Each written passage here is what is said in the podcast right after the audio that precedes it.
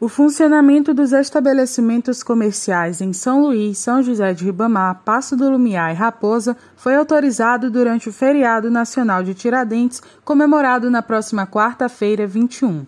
A decisão surgiu após negociação coletiva de trabalho firmada entre a FEComércio, Federação do Comércio de Bens, Serviços e Turismo do Estado do Maranhão, representando os empregadores, e o Sindicato dos Comerciários, representando os trabalhadores. Segundo o acordo, o comércio de rua pode abrir as portas nesta data entre 9 da manhã e 6 da tarde, enquanto as lojas dos shopping centers de 10 da manhã às 9 da noite.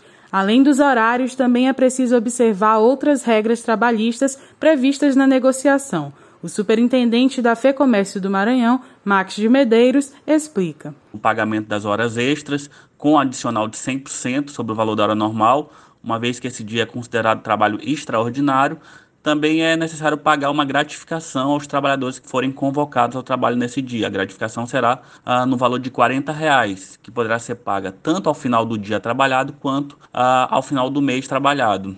Além disso, as empresas ah, deverão comunicar ao sindicato laboral, ao, no caso ao sindicato dos comerciários, a lista com os nomes dos trabalhadores que forem convocados para o trabalho nesse dia de feriado.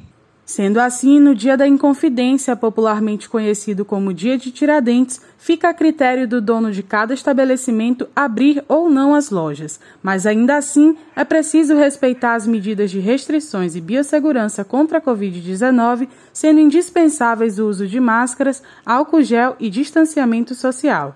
Da Rádio Universidade FM do Maranhão, em São Luís, Daniele Coelho.